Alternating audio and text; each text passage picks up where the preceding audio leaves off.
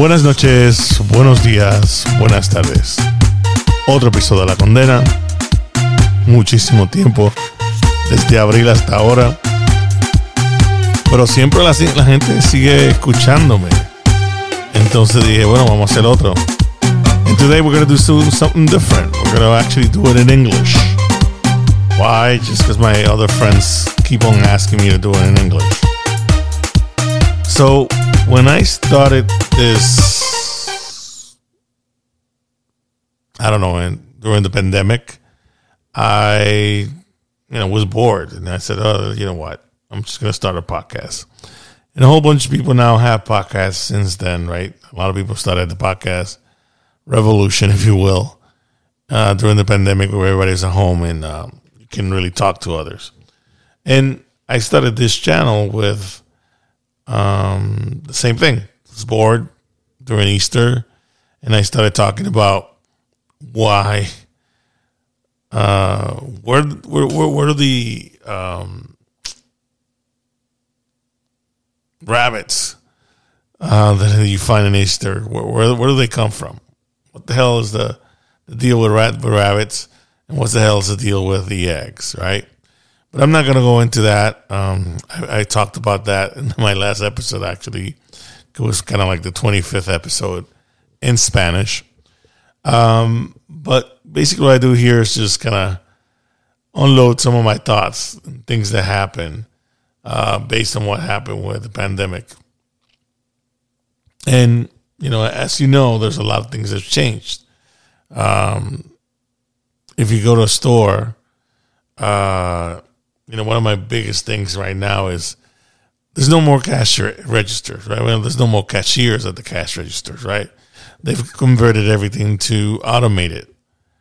And, you know, when you go to, I don't know, a Walmart or something like that, and you have, uh, I don't know, grocery shopping or you bought a, a number of items, um, it becomes a hassle, right? Because now, now you got to kind of bag your own stuff and you gotta scan it and you gotta make sure you got the right thing. And there's a huge line because people are waiting, so people are looking at you why you're taking so long packaging the things. So it's kind of like customer service has gone south, right? I, I used to before say you go into a Target, a Target would have 30 cash registers. And of those 30 cash registers, there'll be three that were open, right? Now they have 30 cash registers and there's also only the self service uh, stuff that's open. So it's like, okay, now you got the consumer actually working. Um, I remember when, you know, it must have been in the 2000s, and I, I, I work in, in technology.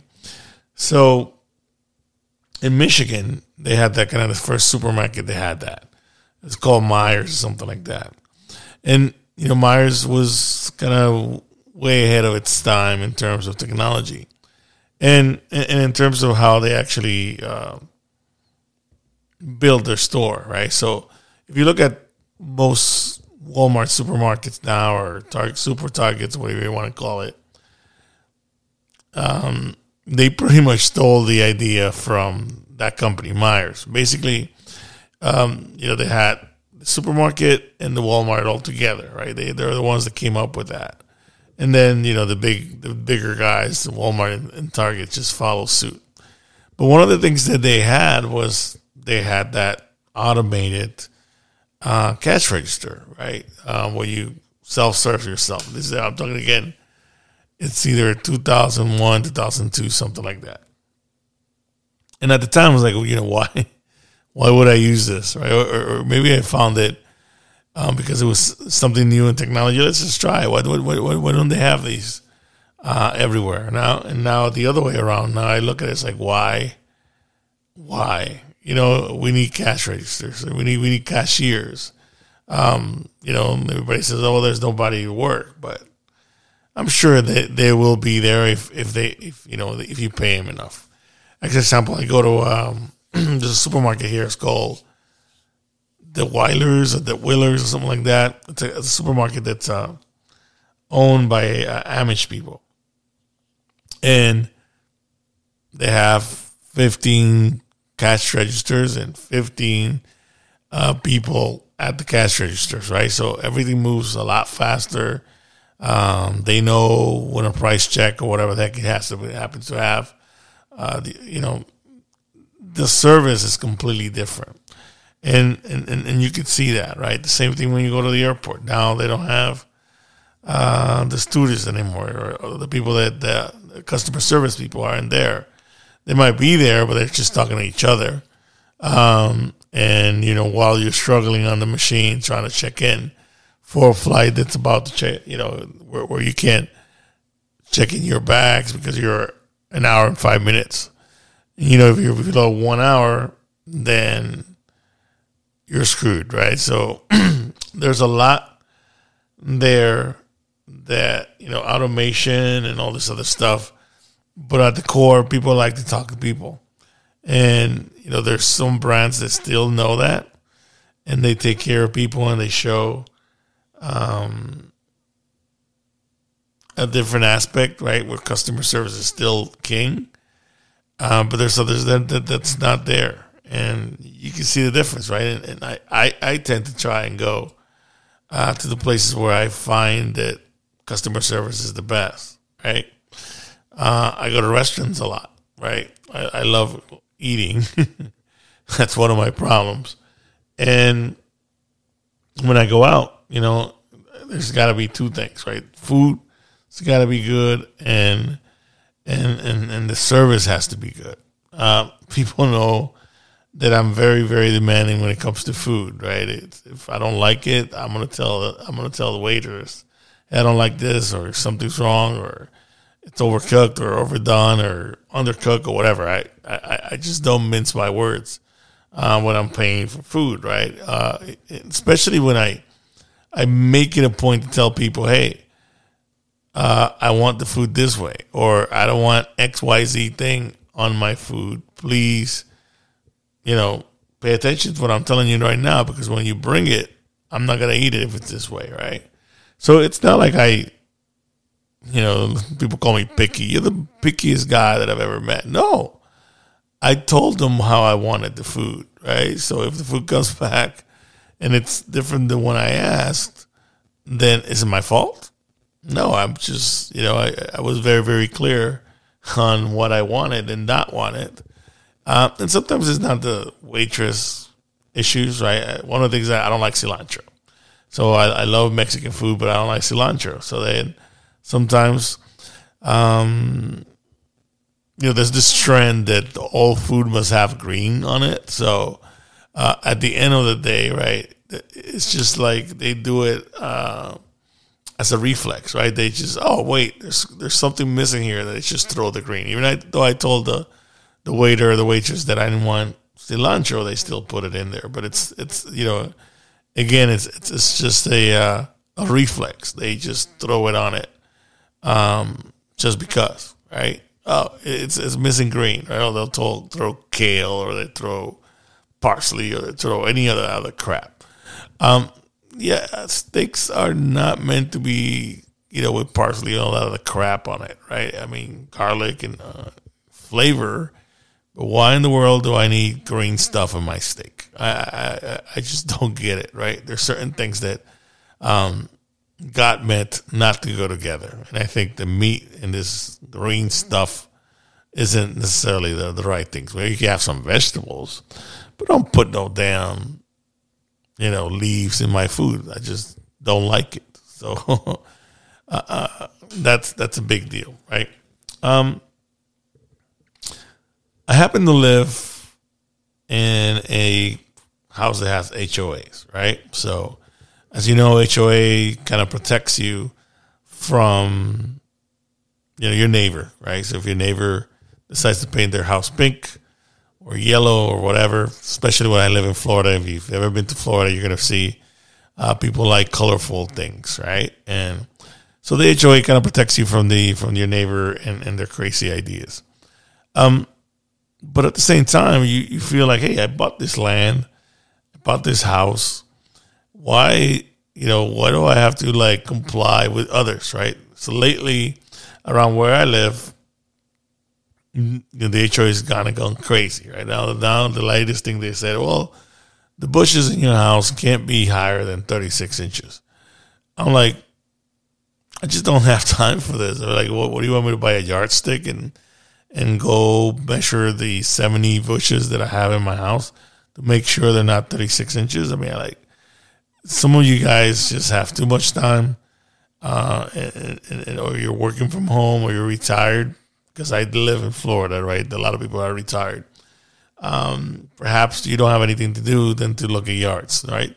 But the thing is, you know, then we have some other neighbors that do a whole bunch of crazy stuff in the landscape, and, and, and nobody seems to tell them anything because their houses look like shit, right? So it, it, it's funny, you know, living in HOA is is a very very interesting uh, thing. Um, you know, I almost would, you know, when I actually looked at buying this house, I, I looked at um, buying I don't know a couple acres, four or five acres in the middle of nowhere. But then Publix was too far. Target was not. You know, I had to drive. I don't know, fifteen minutes to get to anything. Uh, and and where I live is just very very convenient. So that's why I decided to come here. But it's funny how you know different communities are different, right? I, I've lived six, seven different communities where you know HOA never really even came into play. People knew that they need to leave, uh, you know, cut their grass and make stuff look nice uh, without being told. But here is like, you know, like I said, maybe I have too many retired people or I don't know what, uh, where, you know, everybody's just uh, uh looking at um, how, how tall the bushes in their house. It's just, it's crazy. Um, you know, I come from the city. I, I lived in New York. Uh, I lived in different cities like that. And then when I was in the military, I've lived in some big um, you know, Denver, Phoenix, and different places like that. Um, and you know, when you have an apartment, you don't have to worry about that. But then when you have a house, it's like it's like being in high school or something, where you know your neighbors want to not only deal with their property, but they also want to look at your property. So that's that's very interesting. The next thing, you know, I I have this thing for cars. So I don't know why, but you know, I, I well, I know why. One of the one of the things I, I live, I live in a street. Uh, I live in Sarasota, and this the street that I live in, um, there's I don't know, 15 dealerships. You know, everything from Volkswagen to Toyota to Lexus to Land Rover to Audi to Porsche to Lambo thank God I can't I can't afford a Lambo because I would have one, right? Um, but you know, I, I, just I love cars. So then you know I drive through there, and you know out of the corner of my eye there'll be a new car right in front of the dealer, and I'll be like, "What the heck is that? I've never seen it." Right, and I'll stop and I'll go look at it, and you know I start thinking about. Uh, how could I, how could I afford this car? Or you know, how nice would it be to have it? And unfortunately, when you know, one of my things that my wife and, and people that know me know, right, is if once I put something in my head and I say I want it, uh, I'm going to do whatever I need to do to get that, right? So, uh, unfortunately, that's been cars. So, in the last two years, I probably had six different cars. I started with everybody knows that I'm a Mopar guy, right? So Dodge Dodges is Dodge was my first car. I bought a Neon when I was a uh, when, I, when, my first car was a Neon when I uh, joined the military, and it was brand new, and and I love that car. And you know, it was four cylinder, but I felt it felt like it, it was a fast racer, right? Um, and since then, I, I have loved Dodges, right? My friend calls me the other day and says, "They're off."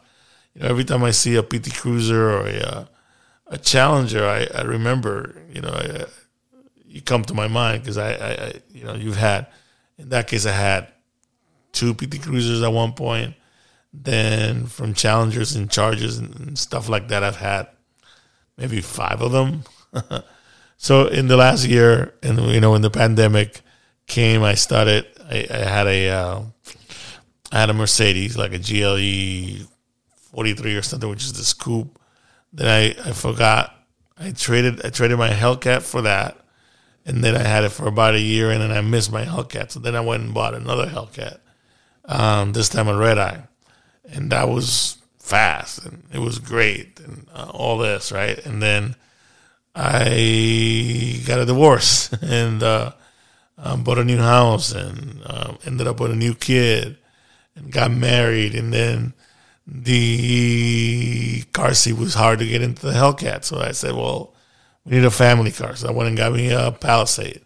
And then the Hellcat was just sitting there because we were using this this this Palisade, which by the way, if, if you're looking for an SUV at a good price with all of the features that you ever want to want to have, um, buy Palisade. I, I you know 100% recommend it. Um, in the meantime, you know another new car went because that's a problem. Whenever cars come in, that are brand new, I, I tend to like go after it, right? So um, when the PT Cruiser came out back in 2000s or whatever the heck it was, 99, I drove every Chrysler dealership just trying to find the the damn car. You know, my boss at the time had some friends in the middle of nowhere, Rhinelander, Wisconsin, right? And said, hey, I, I talked to my friend. Uh, he has a dealership. They have one. You just got to go get it. So out there. I was, I went with my friend Franklin, and we went to the middle of nowhere, cow country. I don't know, maybe three hours away from where I used to live. And sure enough, in the middle of nowhere, uh, between all these farms, there was a Chrysler dealership. One of these like old, old, old dealerships. Um, and they happened to have this damn PT Cruiser. So I, I bought the car. Um, you know, they asked me, hey, we're going to sell it for you but you got to leave it here for, for another week so that we could, um, you know, show it to the other people. I said, okay, fine, I'll do that. And, you know, it took three days. And I said, no, no, no, I want my car. So I went back and drove and, and got it. Um, but that's that's the way I, I am, right? When I when I get into a car, I'm like, I want it.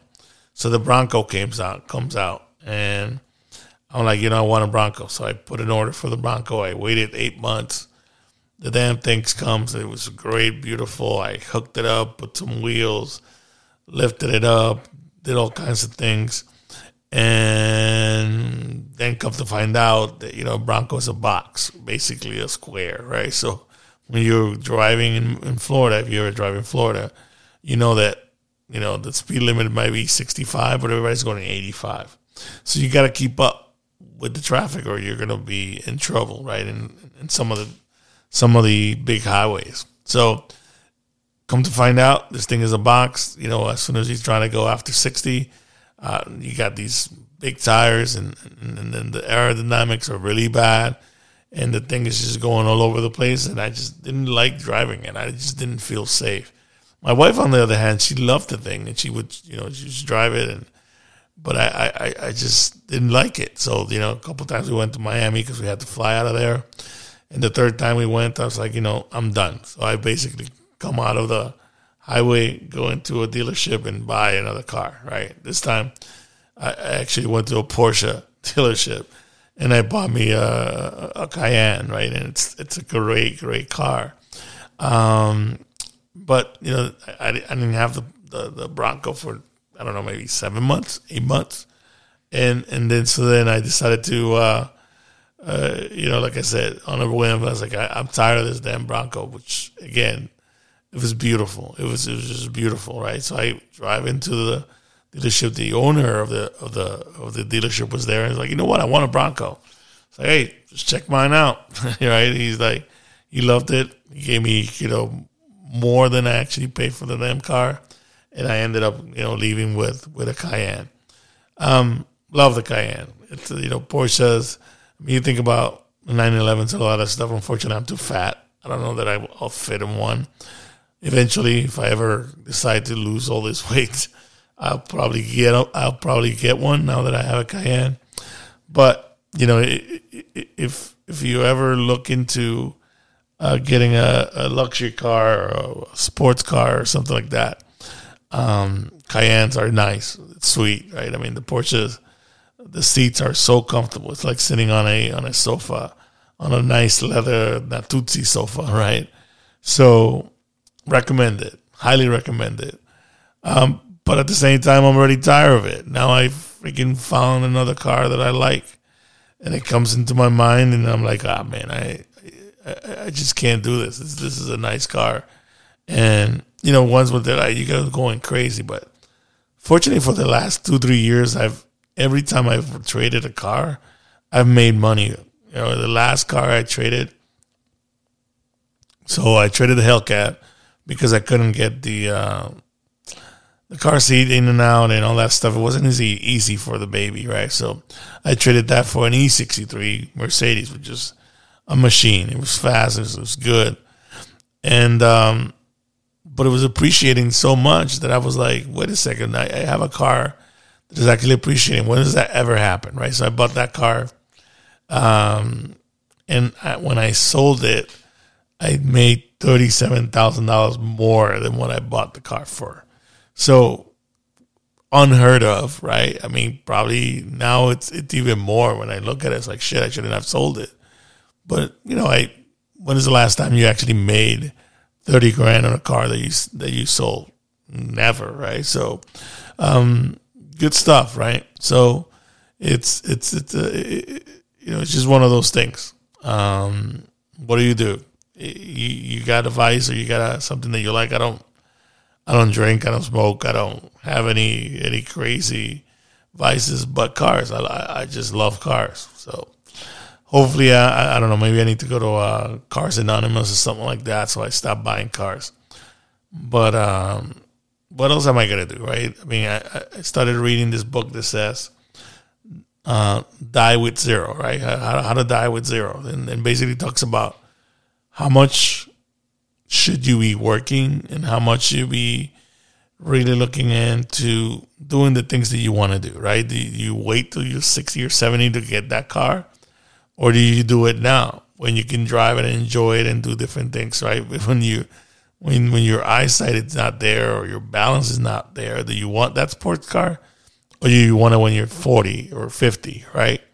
So that's what I'm trying to do. I'm just trying to live my life now uh, and and and and not living in the now and not and not later, right? That doesn't mean I'm splurging and spending all my money and uh, you know I'm living week to week, month to month. But at the same time, if I can, I'll do it. You know what? What the heck? You know we're all gonna die, and you know I just turned fifty one.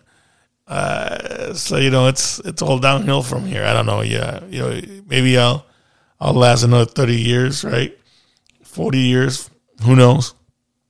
Uh, but you know, I'm, I'm going to enjoy that time. And that that's what I'd recommend everybody does, right? I mean, a lot of times we work too much, and as I'm saying this, I I am one of those people that works too much. Uh, but I try, you know, I, I I'm, I'm I'm trying a lot more to see life from a different perspective, and you know, I would recommend that all of you do that, right? So, um, when I looked at the pandemic and what it did to all of us is, you know, kind of like what's important to you and what should you do going forward, right? That's that's that's that's. I mean, the biggest thing uh, I took out of it, right, is, is is how how and what things should be prioritized in your life. You know, what makes you happy, uh, and and that's basically it, right? Um, do what makes you happy in my case, it's cars. In my case, it's my my son, my wife, and and my family, and music, and all that other stuff that I love. Right? Do the things you love, and you'll be happy. Pretty easy. So thank you for listening. Uh, good night, good morning, good afternoon.